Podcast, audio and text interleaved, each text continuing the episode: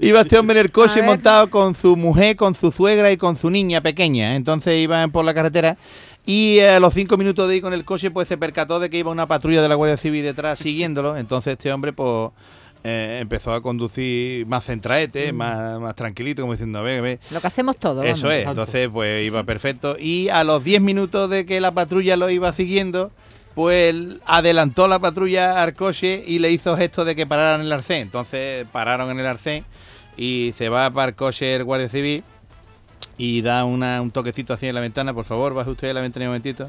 Buenos días, gente, ¿qué se le ofrece? Pues mire, eh, la DGT, la Dirección General de Tráfico, eh, ha establecido un premio de un apartamento en Torrevieja, Alicante, y de 100.000 euros para el mejor conductor del año y hemos estado siguiéndolo y durante estos últimos 10 minutos usted ha estado conduciendo magníficamente, así que usted es el agraciado, caballero. Claro, el hombre se quedó ahí todo flipado, claro, este se esperaba cualquier bulla del guardia, entonces se quedó diciendo, me cago en la mar, tío, riéndose. Bueno, ¿y qué va a hacer usted con el premio? Le pregunta el guardia y dice, hombre, lo primero que voy a hacer va a ser sacarme el carnet. y luego y salta la mujer y le dice, señora gente, no le haga caso usted a mi marido que está borracho.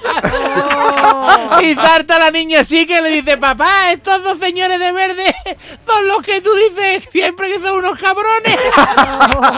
y salta la suegra de atrás y dice, "Ea, ya te dije yo que con este coche robado no íbamos a llegar lejos".